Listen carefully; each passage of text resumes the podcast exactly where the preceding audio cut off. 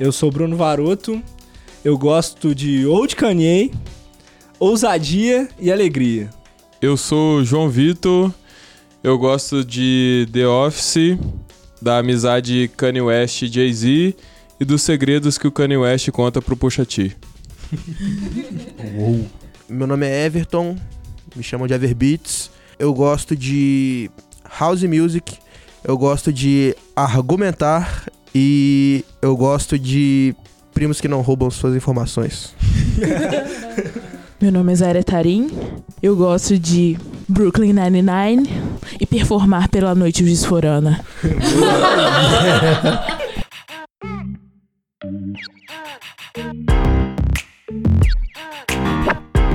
Hoje a gente tá aqui na Born Hood, segunda edição.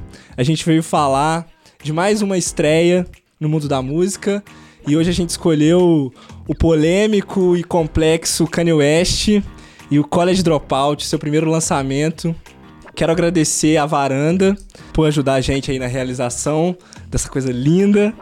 Quero agradecer o Maquinaria pelo por ceder o espaço pra gente. Pra agora a gente fazer tanto a gravação do podcast quanto a festa logo mais, ó. A pista. Quero agradecer a Bruna que fez as nossas artes, tá aqui tirando as nossas fotos, essa mulher linda. Eu quero agradecer os nossos convidados por virem aqui, É nóis. trocar essa ideia com a gente. Salve. Eu nunca E eu mais quero vou sair agradecer daqui. o pessoal que veio aí acompanhar o nosso podcast e ficar pra mais tarde também. Muito obrigado. Pra quem quiser ouvir, a gente já tem o nosso primeiro episódio disponível em todas as plataformas de podcast. Você escolhe a que você gosta mais. A gente falou sobre o Ready to Die, primeiro disco do Big. A gente teve aqui o Everton, a Raíza e o Pina falando com a gente. E se você tiver, você que tá ouvindo isso aqui, tiver alguma sugestão de tema, primeiro disco de alguém que você acha foda, pode ser até que você acha mais ou menos também, mas você acha que vale a pena conversar sobre ele, você manda essa sugestão pra gente, pode procurar os perfis da varanda, os meus, e aí você fique à vontade. Também se tiver sugestão de convidado pra falar aqui com a gente, você conhece alguém que sabe muito, só falar também que a gente tá aberto, beleza?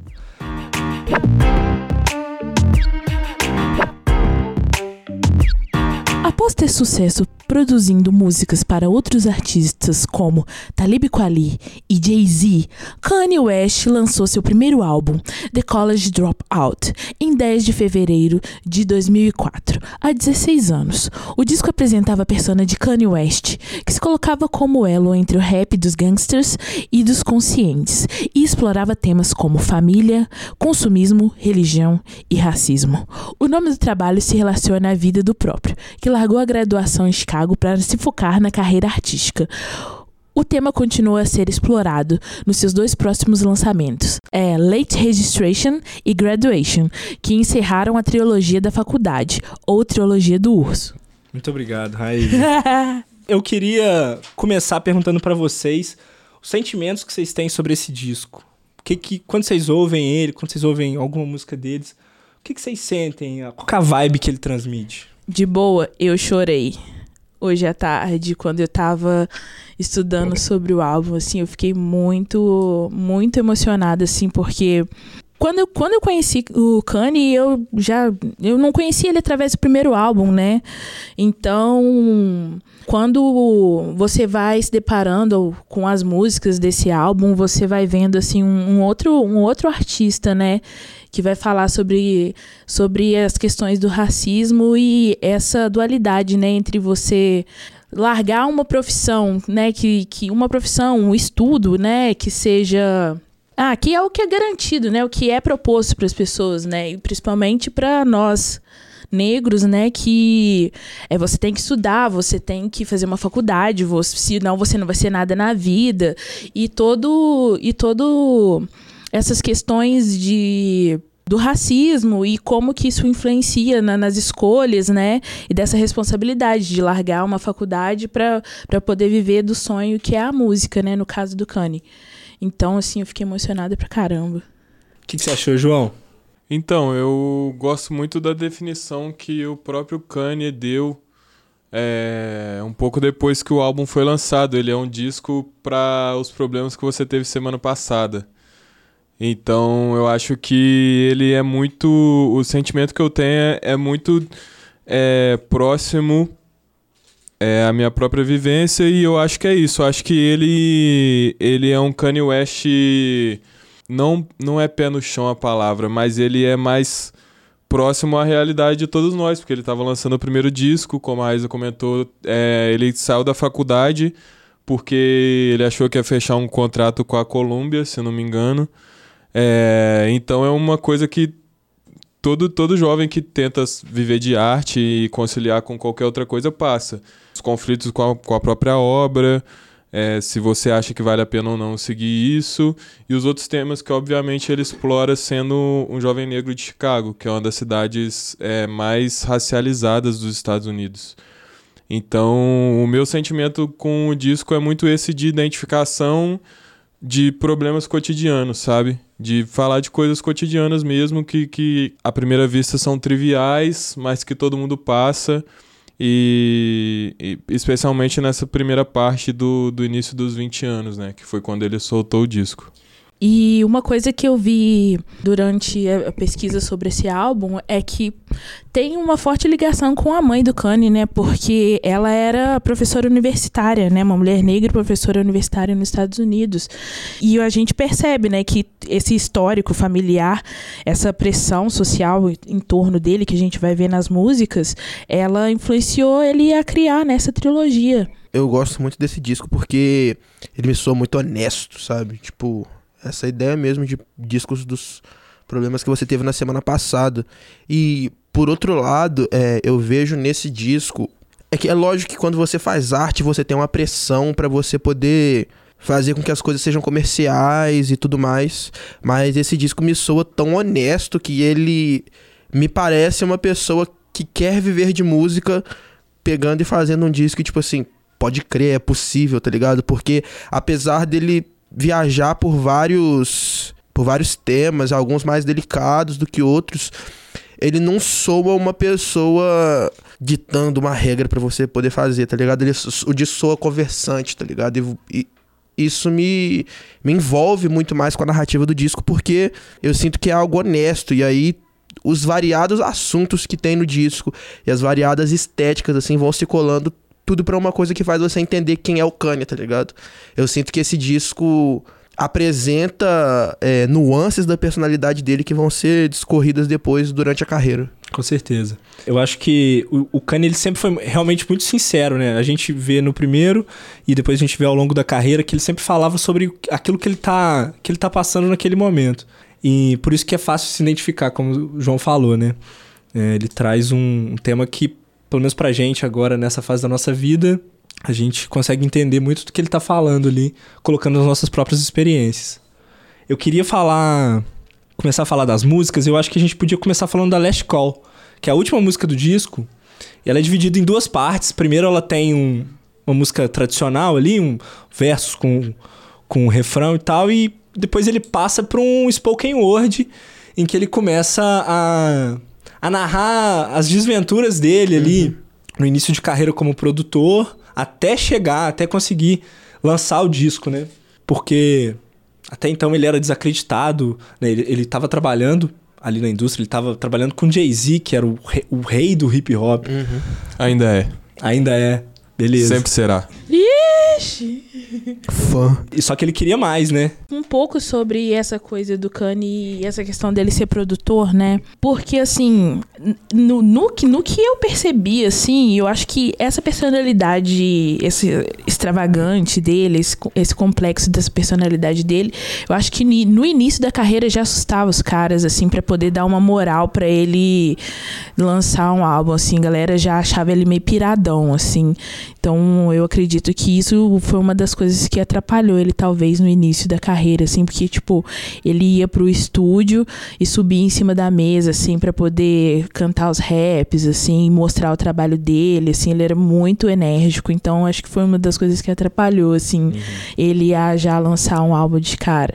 Lendo e ouvindo histórias sobre ele é muito engraçado que, tipo assim, é, ele era tão bom produtor que as pessoas não conseguiam ignorar o fato de que ele rimava. E de que ele queria de rimar que ele também, queria né? rimar, assim. Tipo, se fosse outra pessoa que não produzisse tão bem, as pessoas não iam aceitar as batidas do Kanye West do jeito que ele dava. Porque fala que ele, tipo, ia mostrar as batidas dele pro Jay-Z, e aí tinha um verso dele gravado na batida do nada que ele tava mostrando pro Jay-Z. Então o Jay-Z escutava um verso dele rimando, é, enquanto ele tava só querendo comprar um beat, tá ligado? Tipo, falam que tinha hora que ele mostrava rimas dele, assim, pro Jay-Z, e ele, o beat tocando, e ele, tipo, olhando pro olho do Jay-Z rimando, e o Jay-Z, tipo, mexendo no celular dele, tá ligado? É, e tipo, é uma parada porque o Kanye tava próximo à galera da Rockefeller por causa do Jay-Z. E aí você olha pro lado, você tem o Diga, tem Benny Siegel, tem uma galera que rima pra caramba, tem o Maze e tem o Kanye West que tá vestido de camisa polo, listrada e falando de outras coisas. Então acho que a galera sentia muito essa, essa questão.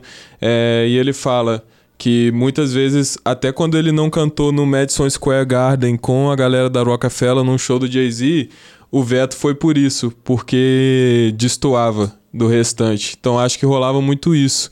A Isa comentou dessa questão dessa personalidade dele que, que já existia.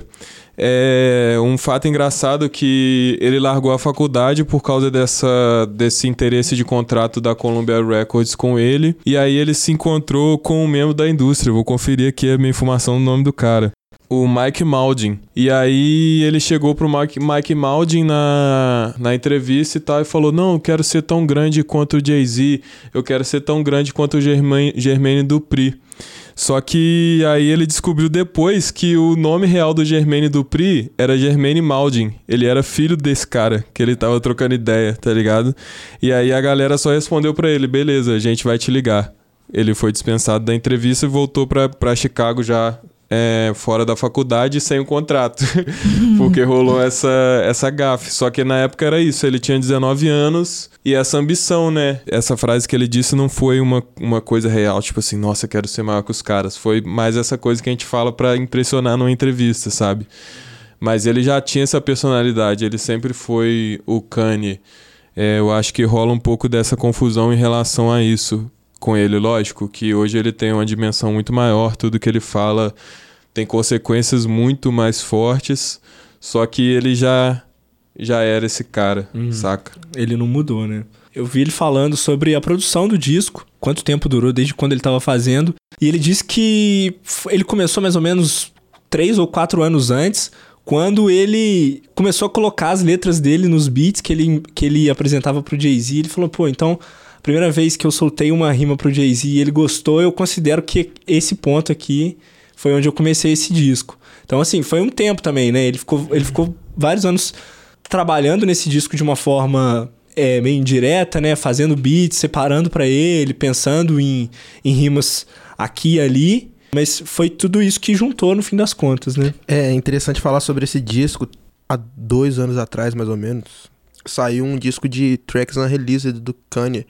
E tinha uma track dessa época que tinha rimas que ele ia usar em Power, tá ligado? Então, é, o processo de criação dele, assim, é, é, é demorado.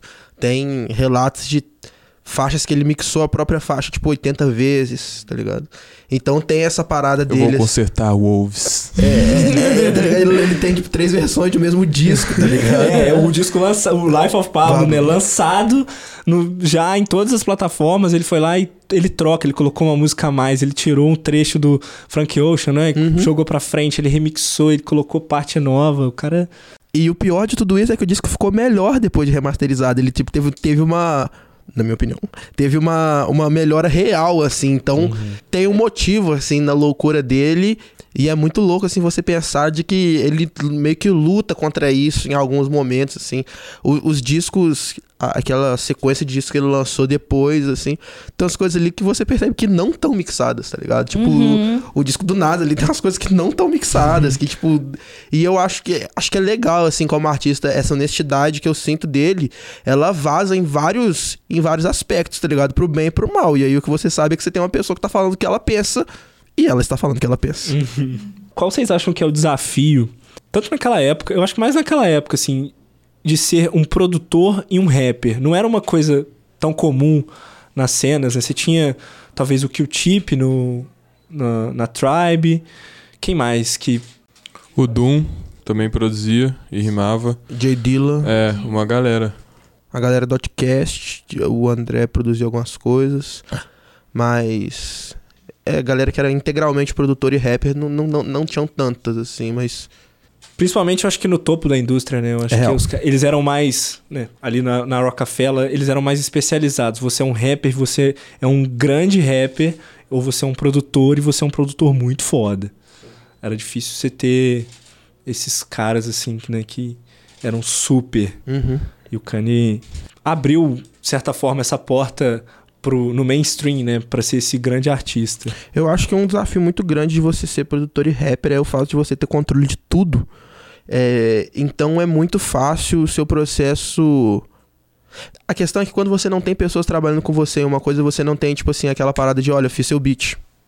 Então. Você Escreve aí. escreve aí, tá ligado? Olha, não tem isso, é o seu próprio tempo, assim. Eu falo isso porque eu sou produtor e sou rapper e eu não sou rapper, tá ligado? Eu não rimo, não gravo as coisas que eu escrevo, porque é, é, um, é um tempo totalmente diferente você produzir você rimar. É muito mais difícil ter a, a coisa da catarse quando você depende de instrumentos pra poder criar o que você tá pensando, enquanto que é uma distância muito menor quando você é MC, porque é só da sua cabeça pra sua boca. É, e a questão da, da distribuição, assim, porque o, o complicado dessa relação produtor e rapper é você também conseguir chegar ali no, naquele meio das pessoas que vão ouvir a sua música, né? É muito difícil você entrar nessa rede de contatos até conseguir chegar numa, numa grande gravadora, né? Não é tão simples assim. E entrar no gosto do público e distribuir, né? Porque a gente tem que pensar também que não, não é o nosso mundo de hoje, né? É CD, né? É CD, uma outra, uma outra lógica, assim, de mercado. O Kanye West ele pegou ali a, a última geração, mais ou menos, de artistas que, que precisavam ser lançados ainda em CD, em mídia física, né? Ele precisava de uma distribuidora, ele precisava de uma gravadora em volta dele para ele alcançar as pessoas, né? Acho que isso era uma dificuldade dele. E o que eu sinto também de produtores que rimam é que eles, 90% do tempo, têm um jeito muito mais inventivo de criar a música, tá ligado? Geralmente são as coisas mais pra frente, assim.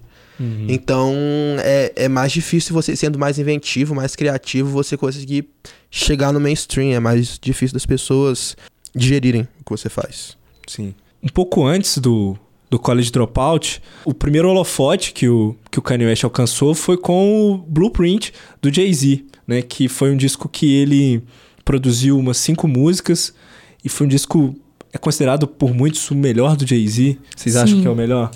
Não! Ah, Mas é foi- debativelmente. Não, o único, o único disco do Jay-Z que eu conheço, que eu conheço assim, que eu conheci, né, quando eu era criança, né, quando foi lançado, foi o Blueprint, assim, não tem, não tem como, né, as musiquinhas, as batidinhas, né, porque ele agora ele tá mais comercial, mas ele não era um rapper tão comercial assim, no sentido assim de ser um, não ele não é uma figura assim popular assim, acho- eu acho que até É, hoje assim, ele- eu tenho essa não- sensação. Ele não é um rosto midiático, assim, ele é muito, tem muita personalidade. Eu posso discordar? Pode. Ele não Pode. é isso no Brasil. Tipo, nessa época o Jay-Z já era é, pop, saca? Tanto que ele, Puff Daddy, toda essa galera era criticada por ser um rapper popular, saca? E em 2003, antes do Blueprint, já tem Frontin, produzida pelo Pharrell, que é o primeiro grande hit da carreira do Pharrell. É, número um nas paradas, número um é, britânico.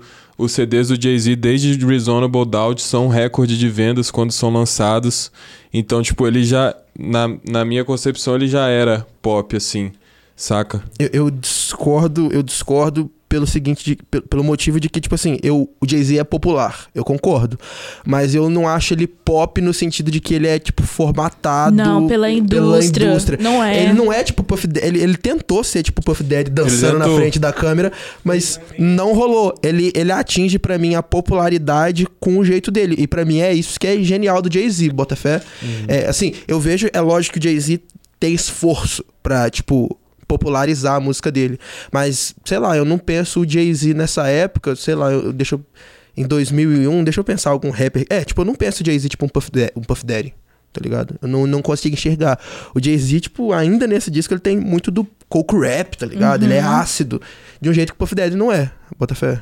Mas ele é popular, ele é popular demais, tipo assim. E talvez o Jay-Z, o, o fato de Jay-Z ser popular sem ser totalmente pop é o que torna ele a cara do rap. É o que eu sinto. Eu concordo. Uma das músicas que o Kanye produziu nesse disco foi a Iso, que foi o primeiro número um do Kanye West produzindo, né? E isso é um grande marco pra ele. E, de certa forma, esse disco ele influenciou o hip hop a retornar pra uma produção mais voltada pro sampling. Até porque, na época, tinha muito problema com arrumar as documentações dos samplings, negociar isso tudo. Então, cada vez mais, os outros rappers de outras regiões estavam se movendo cada vez mais para batidas originais. E o Kanye, de certa forma, fez isso retornar pro que era antes, né? Eu sinto que o jeito que o Kanye faz batidas é, são, tipo, batidas de rap underground que funcionam no mainstream. Assim, tipo, sinto muito isso. E pra mim, a ISO é isso. É, tipo, totalmente Detroit rap ali, sampleando, sampleando soul. Só que ele faz isso de um jeito que é marcante e que as músicas funcionam. É muito louco como ele retornou isso, assim, fez funcionar pro mercado. Mas essa música, até o refrão foi o Kanye que fez, né? Da, da ISO, né? Não foi só o sample, Ele né? pensou no, Ele pensou no refrão e no- apresentou pro Jay-Z, né? É, uma, uma outra que o Kanye produziu nesse disco. Aquela. Aquela Aquela. é a Take It Over, que é diz pro Nas. Uhum. E, pô, a batida dessa música é incrível, tá ligado? Ela é incrível e ela é incrível de um jeito. Ela é sampleada de, um, de uma fonte que as pessoas não sampleavam na época tanto. Que é tipo rock, tá ligado? O jeito que ele sampleou rock, a forma que ele, que ele fez a batida. A batida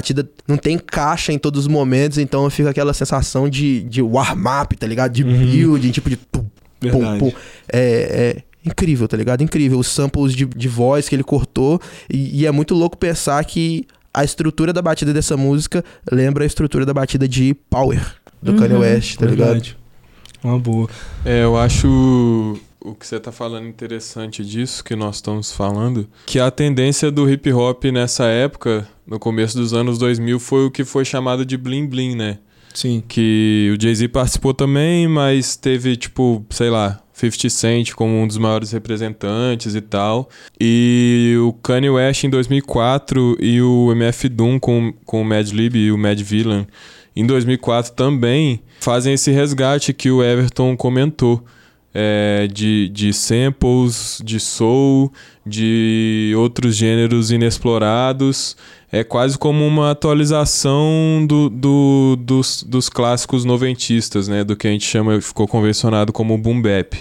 Que é uma atualização que acontece até hoje, apesar do, do cerne e do núcleo do gênero ainda tá ali nos anos 90. Quando eu tava fazendo as pesquisas, é, eles falam que, na verdade, quem. O álbum que trouxe essa. essa vamos colocar assim, essa, essa virada pro sample de novo foi o álbum do 50 Cent, né? Porque o cara pegou a base de todo mundo que tava, tipo, bombando na, na- na- no mesmo período pra construir o álbum inteiro dele, assim. E, relançou, e, e lançou a mixtape dele, né? Sem gravadora, sem nada. E, e conquistou a fama. E aí que ele conseguiu entrar pra gravadora, etc. Então, É, sim, eu, eu boto fé nisso. É, é, tinha uma galera produzindo com sample nessa época. É, a galera de Nova York ali, tipo, tinha o Just Blaze. Just Blaze é um, Just Blaze! é um baita de um produtor e, tipo assim... E, e diferente de caras tipo Scott Storch na época. O Jay-Z, o Jay-Z não, o Dr. Dre, que apesar de ter o, o rolê com o sample, ele não cortava o sample e usava, ele retocava o sample. Tinha isso, mas é, é, tinha uma galera, tinha uma galera em Nova York retomando é, as ideias de sample, caras tipo No ID também, que é tipo um dos mentores do Kanye West. O que eu sinto sobre o que o Kanye West fez é que tipo assim, diferente de você ouvir um beat do No ID ou um beat do 50 Cent, a música do Kanye West, ela não era reta, ela não era um beat com sample que ficava tipo repetindo, tipo você escuta umas músicas tipo Jesus Walks, outras músicas que a gente vai comentar, e a música não é reta, a música tem um- uma introdução bem definida, um verso bem definido, um refrão, ponte, e ele conseguia criar isso com sample, que é, tipo assim, genial e muito difícil, porque você tem que ter uma pesquisa incrível, e assim, essa pesquisa é coisa que caras tipo MF Doom, Mad Lib você tem que ser muito nerd de pesquisa musical, tá ligado? Você tem que ser coveiro mesmo. Uhum. a gente tem no disco também Through the Wire, que ela marca o, o projeto definitivo de construção do disco. Ela foi a primeira música realmente feita para o álbum. E ela foi feita logo depois de um acidente que ele teve que foi quase fatal, né? Ele quebrou o queixo em três lugares. Imagina, menino. Imagina. Imagina se pega no olho. Pois é. Ele, ele mesmo disse que Ainda bem que ele, que ele não era cool demais para não usar cinto, né? E isso fez ele sobreviver. Uou, eu não tinha percebido o duplo sentido dessa frase até agora. que ele usava cinto na calça. No hospital mesmo, enquanto ele tava se recuperando, ele já começou a fazer ligações, já começou a falar com, com as pessoas para para fazer o disco acontecer, ele já tava mostrando Through the Wire para as pessoas, ele gravou tanto que a música que foi pro disco, ele, ele queria que fosse, que tivesse muito da gravação original que ele fez, com a boca ainda cheia de pontos. Dá pra ouvir na, na música e ele queria passar esse sentimento de. desse sentimento de desespero, de quase morte. Então, dá pra ouvir que parece que ele tá cheio de algodão na boca, uhum. ele não consegue abrir direito. Ele passa isso muito bem na música. E assim, aí nisso ele conseguiu fechar o contrato com ele com a, com a Rockefeller, né, para fazer o disco. E ele tirou do própria grana que ele ganhou nesse, nesse contrato a grana para fazer o clipe de True que mostra também. A, as, tem as fotos do acidente, uhum. aquela cara inchada. E ela também tem um ponto principal da identidade do Kanye West, pelo menos na época, que era o que eles chamavam de Chipmunk Soul, né? Ou o soul do, do esquilo. É, que ele usa nesse caso uma música da Chaka Khan. O que, que vocês acham dessa música? para mim ela é um ponto muito notável de da criatividade do Kanye West. Tipo assim, igual ele tava internado com um fio de metal na boca, e aí ele falou: Olha, tem uma música que fala que chama Pelo Fio, tá ligado? E aí ele foi lá e ampliou e fez isso. Então, uhum. o Kanye West é isso, ele tem um sample certo para cada momento, para cada Sim. música. Várias vezes na carreira dele isso se repete. E como que a, a, a música a, a, música da Chaka Khan tem a coisa da dor, só que na paixão, né? E ele vai lá e reescreve na paixão pela música. É muito gênio, é muito gênio. É, e a da Chaka Khan é Through the Fire, né? É. Sim. E que eu acho foda da, da True The Wire, do Kanye, do Kanye West, é que ela é definidora para os experimentos com voz que ele faz até hoje na carreira. O Kanye West entende a voz dele como um dos instrumentos da música e não só como palavras e, e, e composição. Então, quando vem o Kid Cudi em 808 em Heartbreaks e ajuda ele a, experimentar com autotune, quando a, a, a, própria influência do Cud com os gemidos, né, com hum, hum, hum, que ele pega em My Beautiful e, e autotuna e parece que é uma guitarra, mas é a voz dele. Eu acho que isso tudo começa em True The Wire, com ele percebendo que a, a impostação, a interpretação podem ser mais do que só palavras, mas também virar, virar um instrumento, né? E isso muda completamente o que ele vai fazer ao, ao, ao longo da carreira. O que já era para mim uma quebra de paradigma dentro do próprio rap, tá ligado? É, é 2005 é a época que o Puff Daddy tava contratando rappers das batalhas de MC, tá ligado? Então era tipo assim, muito gangsta as letras, o conteúdo do que, do que as pessoas falavam e o Kanye West vai, tipo, na lógica total contrária. As músicas dele não são amontoadas de punchlines igual as músicas de uns, sei lá, um cara tipo. Deixa eu lembrar alguém da batalha. Tipo, sei lá, as músicas do French Montana, que foi contratado pelo Puff Daddy nessa época, são até hoje. E que é uma, um costume dos MCs de batalha. O Kanye West enxerga o, os versos e, as e a voz dele como uma parte da construção da música e isso, tipo, gera uma diferença total.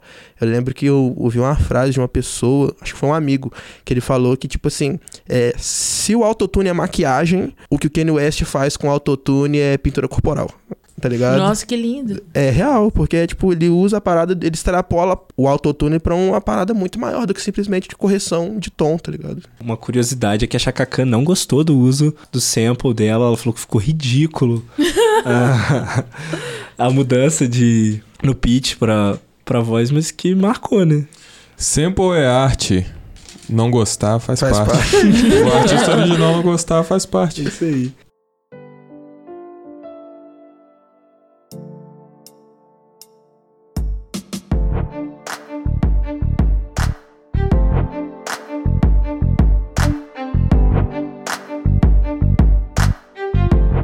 Gente também tem Jesus Walks. Cara, eu acho que essa ela tem uma relação direta também com a fase atual do Kanye West. Melhor música do Kanye West. Ela é foda. Ele mesmo disse há pouco tempo que ela serviu como um, um alerta pra ele, né? Ele, na situação em que ele se encontrava naquele momento, ele tava viciado em remédio, em álcool, em pornografia, e ele olhou pra Jesus Walks e falou: "Cara, eu fiz essa música. Por que que eu cheguei nesse outro ponto?" Eu acho que na, na, época ele ainda se colocava como um hipócrita, um cara que podia falar de Jesus e podia falar de consumismo, podia falar de marca, de Louis Vuitton. Ele queria ser esse cara hipócrita ela, e ela marca muito bem essa ousadia dele de fazer uma música gospel, né? Dentro do rap. E ele fala na música em que ele. Ninguém da, das gravadoras queria que ele gravasse uma música dessas, porque ninguém acreditava que, um, que algo assim faria sucesso. Sim, né? ele apresentou para diversas gravadoras que, que negaram. E era meio que a música de trabalho dele, né? Mesmo não tendo sido lançada ainda, era a música que, tipo assim. Galera, olha aqui o que eu sei fazer. E mesmo assim foi rejeitada diversas vezes, né? É, ele diz que os outros rappers também que ele apresentava, cara, por que isso? Não precisa. Até porque a cena, a cena do hip hop que tava, que ganhava dinheiro era o Rap Gangsta, era o 50 uhum. Cent, era o Lil Jon, era o Jay-Z.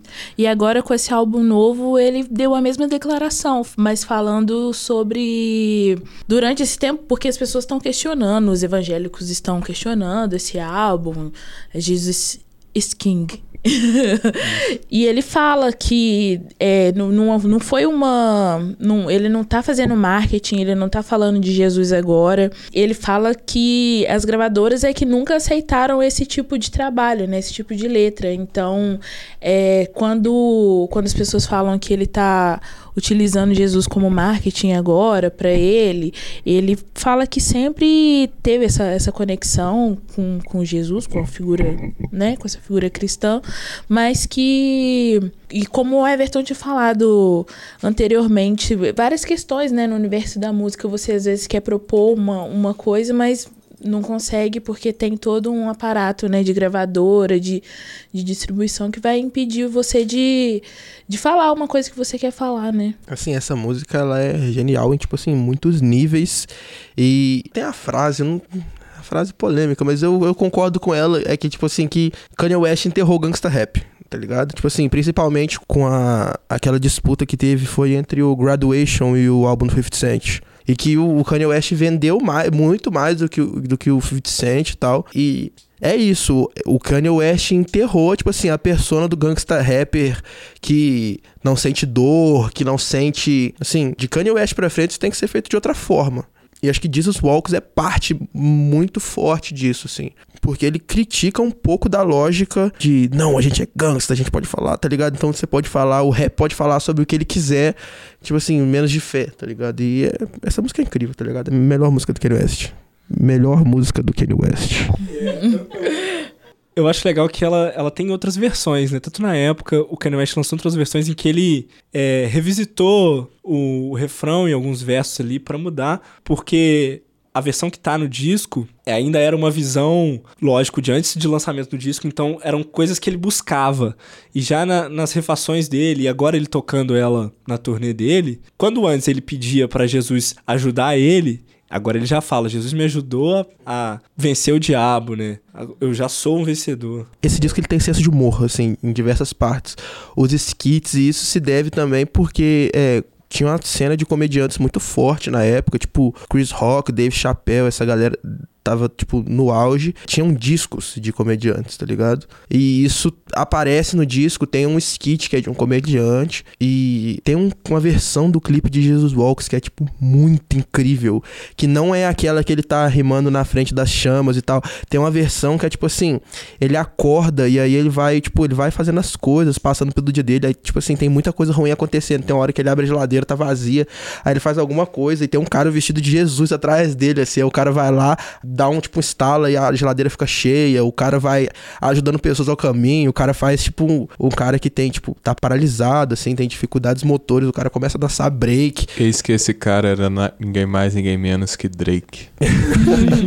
Não, desculpa te interromper. Não, mas é, é, é isso, tá ligado? Tipo assim, o disco tem senso de humor e fica muito bem expresso no clipe. Falando sobre clipe, uma curiosidade é que o Kanye West pagou algumas das versões do próprio bolso, porque aconteceu parecido com é, Jesus- o, a- o som do Jesus Walk, Walks. Muita gente não queria gravar o clipe porque achava que ele tinha que essas ideias eram coisa de maluco e que não ia dar certo, então ele pagou do próprio bolso e ele chamou diversos diretores assim, ele falou com o Hype Williams, que até hoje é um dos caras mais considerados da cena, fez um clipe da Griselda recentemente, ele falou com o Spike Jonze, ele falou com diversos diretores assim, é, e a versão clássica do, do, do clipe, que é a, a primeira que aparece quando você joga no YouTube, que é essa dele rimando e o fogo atrás, é do Chris Milk. Curiosidades. E a capa é do Danny Clint, um ótimo fotógrafo também, trabalhou com Outcast, com várias bandas de rock também. É isso. Informação. Aqui tem. Quem que vocês acham que na época ali tava buscando mais ou menos o que o Kanye tava fazendo? Outcast. É, não consigo pensar, mas, é, mas ninguém é assim de primeira. O Farrell, acho que tinha. É, eles eram, É, falei é, eles eram bem próximos, eles eram bem próximos. Acho que a Missy Elliott e o. Não da mesma forma, mas É, assim, que tinha E que. o Timberland. e- É, e Timbaland, tá ligado? Tipo assim, buscavam a mesma coisa. Mas nessa época, tipo, o Pharrell, pelo menos, ele ainda era mais interessado em produção, Bota tá ligado? Ele, com o The Neptunes e o Chad e o Hugo, estavam mais interessados em produção e em botar o, o próprio nome na cena. Tipo, é, tinha uma ambição muito grande. Em 2003, eles tiveram 40% das músicas em rádio produzidas por eles. Na cena, é assim, mundial, né? Assim, mundial eu falo assim, tipo, não na cena do rap, né? Porque eles produziram É, pra exato, Britney, pra Mariah Carey, produziram pra, pro, pro universo pop, pra sim, todo mundo. Sim. Mas eu acho que o Outcast e principalmente o André, né? Uhum. Porque próximo do College Dropout sai o Speaker Box barra Love Below, que é a primeira metade do Big Boy e a segunda metade do, do André. E aí é onde vem Hey Ya, onde vem Roses. Prototype, Roses, que é muito isso. Ele rima, canta, pensa a música em rap em outras estruturas. É, eu acho que o Everton foi pontual nisso. Infelizmente não tô conseguindo me lembrar de, de outros É, artistas. tipo assim, assim. eu vejo gente tipo o Jay Dilla é, produzindo pessoas de vários locais dos o Estados Common, Unidos. talvez, né? O Common, o Like Water for Chocolate. Esse disco é, tipo assim, incrível e ele é, me lembra um pouco do College Dropout no sentido de ser um disco que é boom bap, mas não soa reto. Me lembra muito, só que a diferença de, do Outcast e do Kanye para as outras pessoas que, que a gente citou é que eles faziam o boom bap e esse tipo de música estourar na rádio, tá ligado? O Kanye West é o underground que funcionava no mainstream, tipo, ponto. É um disco cheio de participações, né? Kanye West era um cara muito bem relacionado. Então a gente tem, por exemplo, o John Legend, que foi uma descoberta dele, né? Ele tá em Graduation Day e ele faz é, os cantos, né? No disco. Ele foi contratado pra fazer os cantos em- no disco inteiro. E o próprio nome dele de, de, de artista, John Legend, surge por causa do college. Surge na, através do Kanye West e das gravações do college. O famoso João Lenda. o, o mais brabo. A gente teve a Celina Johnson, que canta em All Falls Down, que acabou cantando no disco porque a Lauryn Hill não disponibilizou o sample. A ironia. Que aí vira um cover, né? Uhum. Não, não tem essa legalização. O que que rola? Aí, iPod? É, você vai ter menos barreiras legais. Porque quando você sampleia uma coisa, além de você ter que pagar os direitos de poder usar a música, Você mexe com o fonograma, né? Você mexe da, com o da- fonograma. da parada. E aí envolve todo mundo que compôs, quem fez as batidas, o instrumento, né? e alguns, assim, até envolve poder de veto. Existem, existem relatos de que, tipo, se eu não me engano, a Madonna pagou naquela música Hannah, porque ela sampleou o ABBA, ela pagou, tipo, um milhão pra poder limpar o sample.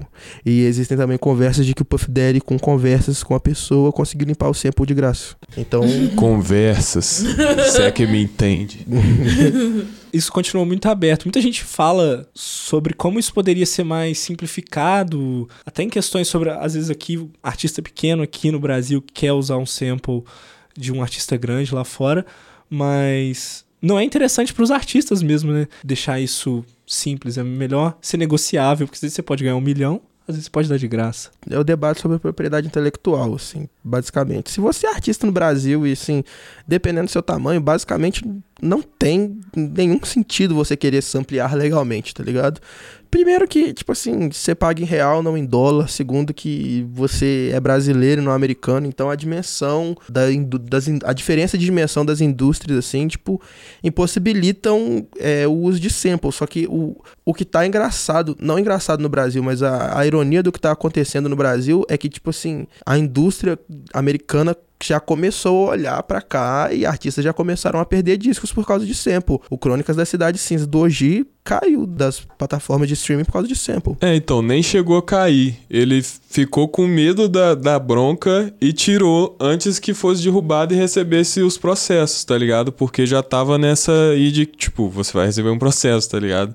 Não chegou a, a, ele acordar um dia e cair, ele mesmo retirou. É, essa questão faz com que o que o Everton falou, que a, a depender do seu tamanho, não, não, isso não funciona, não compensa, isso faz com que ótimos artistas, tipo o Parte 1, que quer fazer as coisas do jeito certo que deveria ser e limpar o sample e tal, demorarem um tempo muito grande para lançar uma, duas músicas, porque é complicado a indústria brasileira também ainda está entendendo o rap, está entendendo como o rap funciona, está entendendo o que, que é isso de, de samplear. Então as coisas demoram muito mais, é, por consequência é muito mais caro. Então eu conversando com, com amigos beatmakers, eles é, que tem uma certa dimensão no Brasil, eles fazem a opção por usar samples bem obscuros, assim, de artistas muito desconhecidos, ou se forem de artistas conhecidos, é, mexer muito naquilo, usar um trecho muito curto, picotar,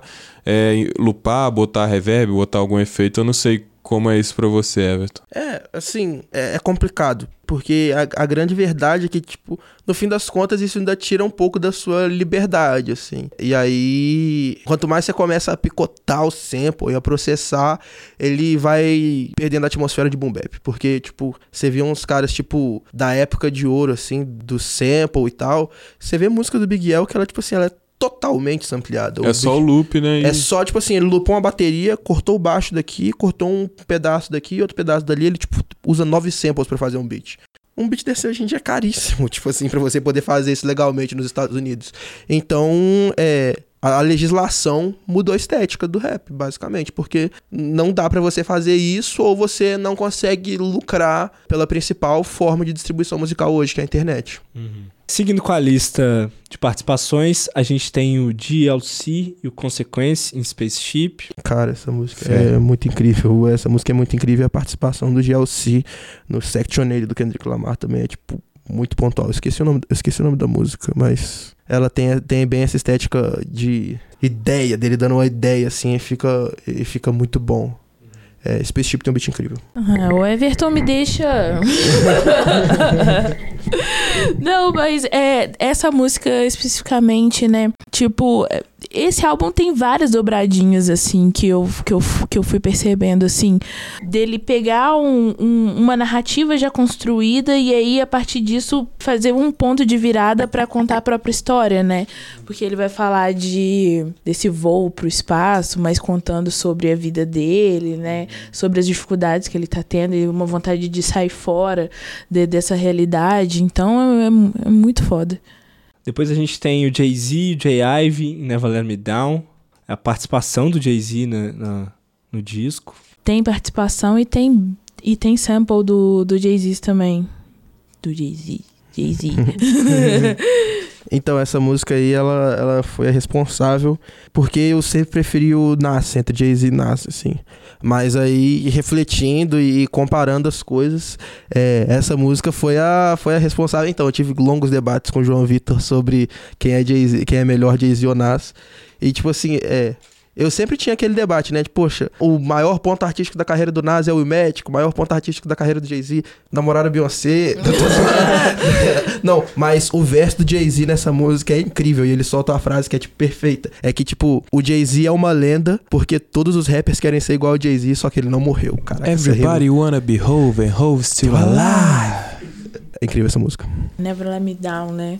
Tipo, é uma música muito forte, assim, que foi a música que eu fiquei muito emocionada, assim, porque hoje em dia você vai ver as letras do Kanye, ele não vai falar tão fortemente sobre questões raciais, sobre questão de ancestralidade, né? E aí nessa, nessa letra, nesse, nessa música, ele fala sobre tudo isso de sim de uma forma muito poética, então essa música é muito foda. Um último asterisco é que essa música me dá muitas vibes de Watch the Throne hoje. E o verso do Kanye é real, é muito emocionante. Ele falando, tipo, sobre o, como ele poderia ter morrido. É, essa música é, é, tipo uma das melhores do disco, assim, subestimada, inclusive. Não, e a, e a, e o, e a música que é o, o sample, né, do, do Black Jack, que é Maybe Power of Love, né, que é uma música também foda, assim, né, de, de resgate, de superação, assim. Então, quando ele vai e junta as, as duas coisas para construir a própria narrativa, é muito, é muito tocante, assim.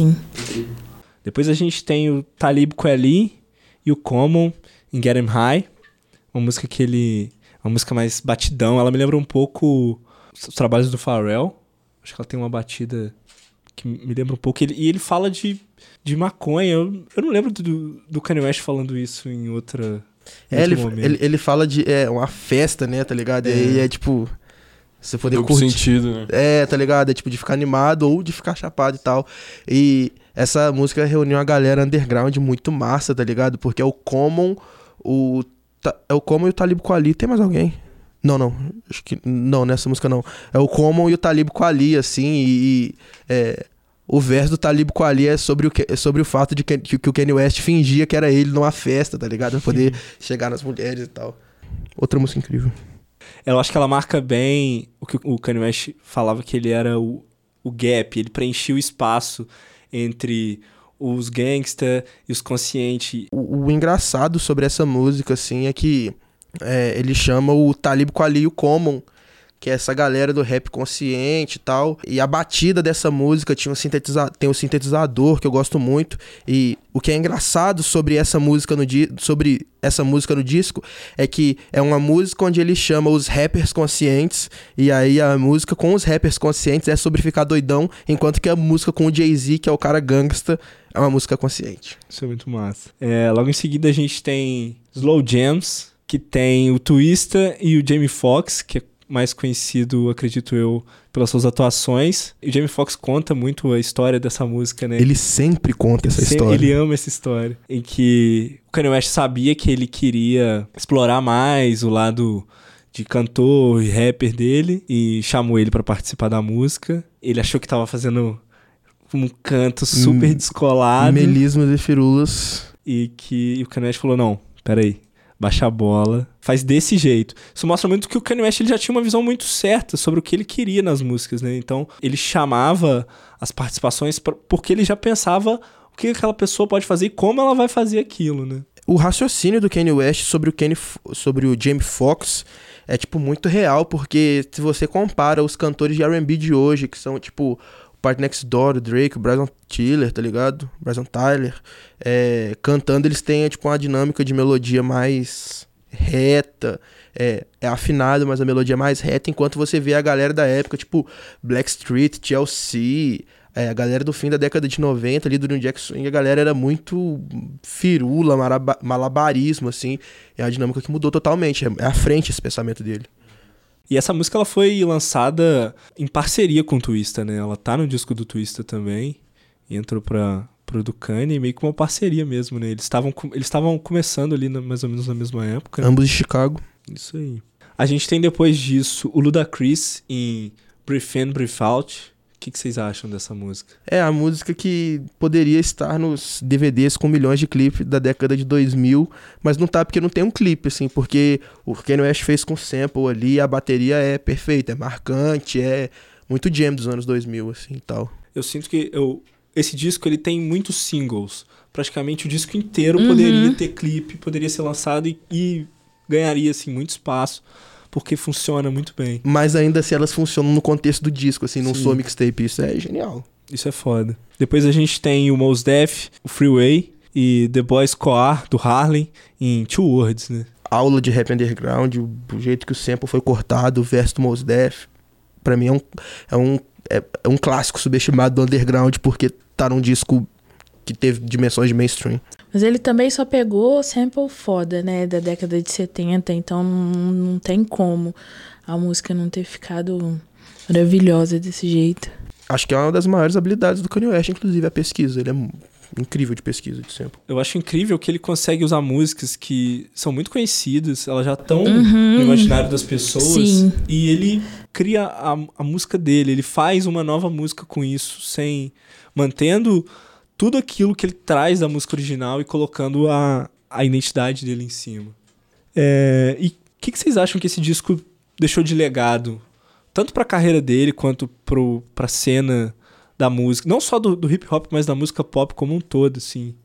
Eu sinto que esse disco define uma nova personalidade possível de MC. Você não precisava ser durão, gangsta e, e sem sentimentos, tá ligado? E ainda assim você poderia ser consciente, fazer música que as pessoas gostam. Essa é uma das paradas pra mim, assim, principais do Kanye West. Ele faz rap em alto nível, mas não é digestivo só pra quem ouve rap. Tá É porque parece que quando você vai escutando a música, parece que ele rememora alguma parte da vida dele, alguma parte da infância, alguma música que ele escutou com a mãe, com o pai, com a família e começou a fazer a letra em cima. E você tem essa sensação, porque são as bases, né, das músicas, elas são todas de sentimentos, de coisas que estão ali no cotidiano. É sample de Marvin Gaye, então é, é, É, foda. é real, é incrível, assim. E ele deixa, tipo, muito clara a possibilidade que, tipo assim, é possível se dedicar, tá ligado? Tipo assim, ele saiu da escola e continuou, tipo assim, é um, um, um estudante notável de música, tá ligado?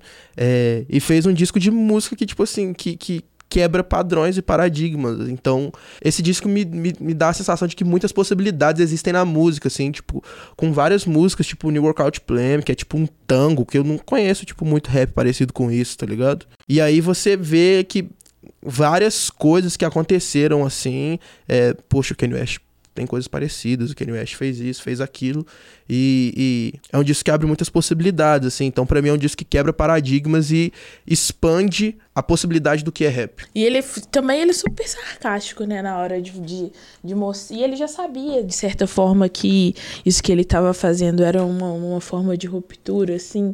Nas letras ele vai, é, de, é, tipo, diagnosticando, falando que ele estudou, é, ele largou a faculdade, mas, tipo, hoje ele é contratado por gravadora e e muita gente que estudou com ele é, hoje tá trabalhando no balcão de loja, assim, e ele dá umas tiradas, assim, nas letras das músicas, é foda. Eu gosto das skits que ele dá uma tirada com essa coisa de faculdade. Antes e depois de School Spirit, que ele fala: Olha aqui, eu, eu fiz faculdade, e eu fiz um mestrado, eu fiz um doutorado, e agora eu tenho esse tanto de diploma aqui. Eu vou morrer cercado deles, eu tô muito feliz. Eu não tenho dinheiro, mas tudo bem, eu tenho conhecimento. E eu só venho pra trazer curiosidades e fatos engraçados. Manda aí. É, o Kanye West ganhou uma bolsa integral para a escola de arte e ele fe... e essa bolsa integral cobria só os primeiros seis meses.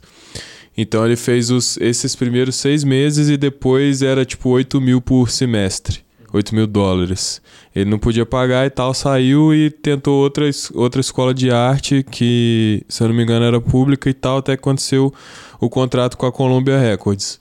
Mas ele fala que nessa primeira universidade que ele tentou e que ele teve a bolsa integral, ele era o primeiro alu- aluno da classe e ele olhava para o lado e, e eram pessoas que tiveram condições de pagar para estar ali e que ainda assim ele, ele era melhor do que elas, assim. Ele fala, eu esculachava na arte, que é nos termos deles.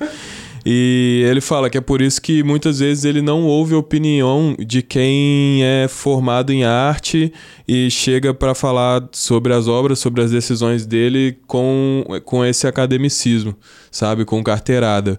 E ele também tem uma entrevista é, um pouco depois do College Dropout que ele conta que ele deu um rolê assim, antes do lançamento, ele deu um rolê no shopping é, e gastou a onda lá porque ele sabia que ia ser a última vez que ele ia poder ir no shopping em paz, sem ser parado e como super estrela.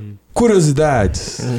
É, eu acho isso, isso curioso, porque diferente do, do Big, que a gente falou no outro episódio, que não acreditava que daria certo como um rapper, o Kanye West, ele tinha. Sempre teve, né? Ele mostra isso até hoje. Ele tinha um ego gigante. Sempre. Ele acreditava que ele era Um gênio. Deus. É. E o pior é que ele está certo. E ele também, ele lançou muita gente, né? Em 2004 mesmo ele abriu a Good Music, a, o selo dele. Ele colocou o Big Sean, o Kid Cudi, the Rapper, o John Legend, Consequence. Depois o Common assinou com ele, o Q-Tip chegou a assinar com ele e o Pusha T também. Hoje é o presidente da gravadora dele e um dos grandes O mais brabo. parceiros. Pusha T é o mais Exatamente. O sangue, ó mais, ó mais brabo. E Travis Scott, mais tarde, samplia... é, sampleado. Assinado com o Kanye West. Sem contar as pessoas que ele ajudou a despontar na carreira, né? Tipo assim, Tyler, The Creator, explodiu Por conta do Kanye. por conta do Kanye. O Skepta de Londres, que é de Londres, da cena do grime e tal, explodiu depois que, o- depois que o Kanye compartilhou, tipo, elogiou coisa dele em relação à moda, tá ligado? Então tem uma galera, assim, que também foi descoberta pelo Kanye West, que, tipo assim, é, inclusive, é, não descobriu o Jay-Z, mas é parte, tipo assim... É, O Jay-Z descobriu ele. Maybe. Tipo, não, é real. Jay- Jay- Jay- Jay-Z, tipo assim, é. Não dá pra discordar de que, tipo assim, Kanye West deu gás na carreira de Jay-Z. Sim, Deu, sim, foi um respiro de ar renovou. fresco. Foi. Ah, com certeza. Dá, dá pra ver que o, que o Jay-Z trouxe uma visão de mundo diferente. Um álbum tipo discos 444 sem o, Kanye, sem, o, sem o Jay-Z ter conhecido o Kanye West, tipo assim, pensável. O 444 é muito isso. Tipo, eles estavam brigados e aí o Jay-Z ficou tipo, hum, não posso chamar o Kanye West? Beleza, vou chamar o mentor dele, tá ligado? Que o disco é todo produzido pelo No ID. Como o Everton já comentou, é um dos, dos caras que ensinou o Kanye muita coisa. Pra encerrar, eu vi há pouco tempo uma fala do Nick Cave. Ele costuma responder perguntas no blog dele e perguntaram pra ele o que, que ele achava do Kanye West. E aí eu vou colocar, vou falar aqui uma parte do, do que ele disse. Fazer arte é uma forma de loucura. Entramos fundo na nossa visão singular e nos perdemos nela. Não há músico no mundo que invista tanto na sua loucura como Kanye. E nesse sentido, neste momento, ele é o nosso maior artista. Eu achei foda, assim. Principalmente vindo. O Nick Cave é um cara foda também. Ele tem uma, uma carreira gigantesca. O cara, ele é muito versátil no, no que ele faz. E é totalmente de fora do, do hip hop. E esse reconhecimento sobre o Kanye eu acho que é muito válido, assim. E muito verdadeiro também. Completamente louco, mas um louco consciente. Louco Box Rec! Santo. Só os loucos sabem. Só os loucos sabem. Vocês querem acrescentar mais alguma coisa? Pô, eu queria saber de vocês qual é o disco favorito aí de cada um do Kanye. Pode falar, Raíssa. Jesus. Por quê? News Layers. Hum. Não, tipo assim, é o. Eu também, é o meu segundo favorito, tá ligado? Mas o College Dropout é o meu favorito, tá ligado? Porque. Ok, boomer. É, Tipo assim, cara, sample, rimas, tá ligado? Rimas pra caramba, sample, arrancando os melhores ver alguns dos melhores versos que eu já vi do Jay-Z, do Mos Def. E é um disco grande que eu escuto, tá ligado? Prende minha atenção, geralmente eu não escuto disco desse tamanho, assim. E aí eu gosto mais do que os outros, assim, tipo, muito mais. Você, João. É você, cara. Eu? Então tá. Cara, meu preferido é o Beautiful Dark Twisted Fantasy. Ali coladinho com o Watch the Throne, que eu acho que é o momento em que o Kanye West chegou no topo dele, assim, de- da loucura e do talento. Ele, cara, eu acho que é onde ele extrapolou, assim, ele pôde fazer tudo que ele queria sem se preocupar com, com venda, com mercado. E, cara, é excelente pra mim, assim, ele faz músicas que, que extrapolam qualquer paradigma. Não, e assim, o cara é um artista completo, né? O cara é um artista contemporâneo. Eh, Os vídeos, as performances, tudo, tudo que ele criou. Não, não, não, não tem outro. Não tem outro, não tem. Não tem nenhum rapper que vende tanto tênis quanto ele, né? E olha que tem rapper que tenta, tá? é verdade. É, o meu favorito, meu coração é dividido, na real, entre 808s and Heartbreaks. Faz sentido. e My Beautiful Dark and Twisted Fantasy. O My Beautiful, é, para mim, é o ápice da, da megalomania dele e eu gosto dessa coisa, dessa ambição de querer fazer tudo épico, E isso Uhum. se reflete nos instrumentos, nos corais, no filme que ele lançou junto, com essa coisa da arpia, as participações, Runaway com 7 minutos e Nicki Minaj, Kanye West, Pusha T, todo mundo. Eu acho muito assim ambicioso, muito grande.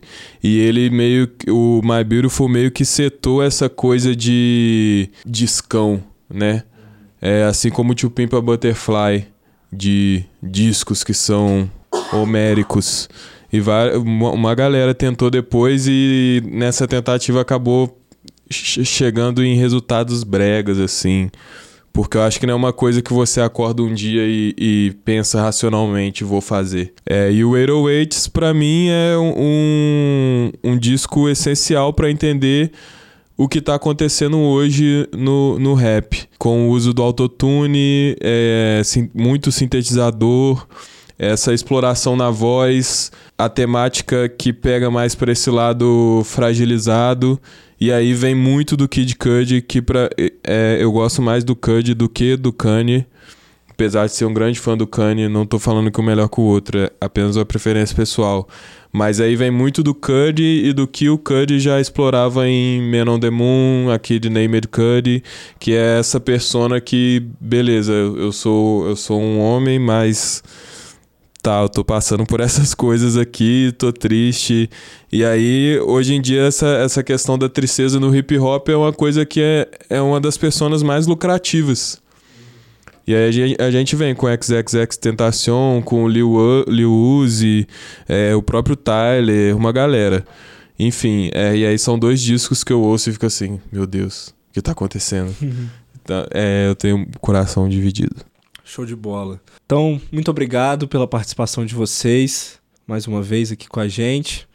Agradecer novamente a Varanda por ajudar a gente na realização de mais um Bonnie Hood. Desse sonho. Desse sonho. mais do que um projeto, um sonho. Um sonho.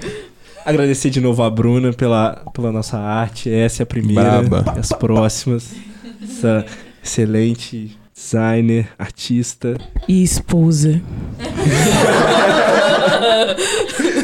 Agradecer também o pessoal que acompanhou a gente aí, nosso podcast. Espero que vocês tenham gostado. Espero que vocês venham nas próximas também.